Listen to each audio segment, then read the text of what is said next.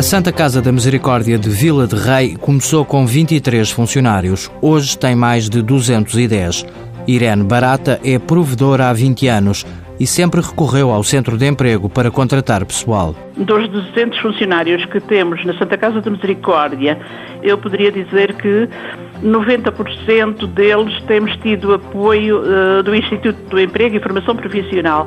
Tudo isto ao longo de todos estes anos, não é? A Misericórdia tem recorrido a diversas medidas de apoio. Estágios ou apoio à contratação, como seja estímulo ao emprego, é o que agora neste momento temos estado a utilizar mais, é o estímulo ao emprego. A parceria com o IFP envolve outra vertente. Tem sido muito importante também pelo apoio na formação que o Instituto nos dá, eh, fazendo cursos de formação Portanto, para além do económico, há sempre vantagens em colaboração com o Centro de Emprego. A provedora garante que as taxas de empregabilidade são muito elevadas. Eu diria que 99% que vêm fazer estágios ficam a trabalhar na Misericórdia só em casos muito extremos e, e penso que se contam pelos dedos de uma mão aqueles casos em que não foi possível mesmo que ficassem na instituição. A contratação tem abrangido diversas áreas profissionais. Temos quatro médicos, temos cerca de 18 enfermeiros,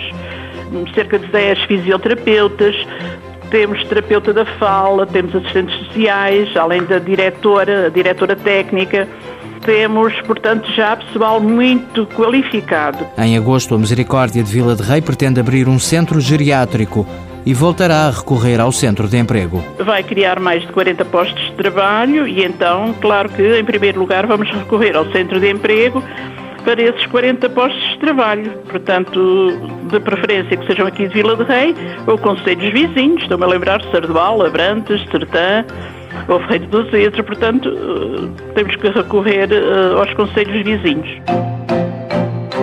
Mãos à obra. Com o apoio da União Europeia, Fundo Social Europeu, Programa Operacional Assistência Técnica.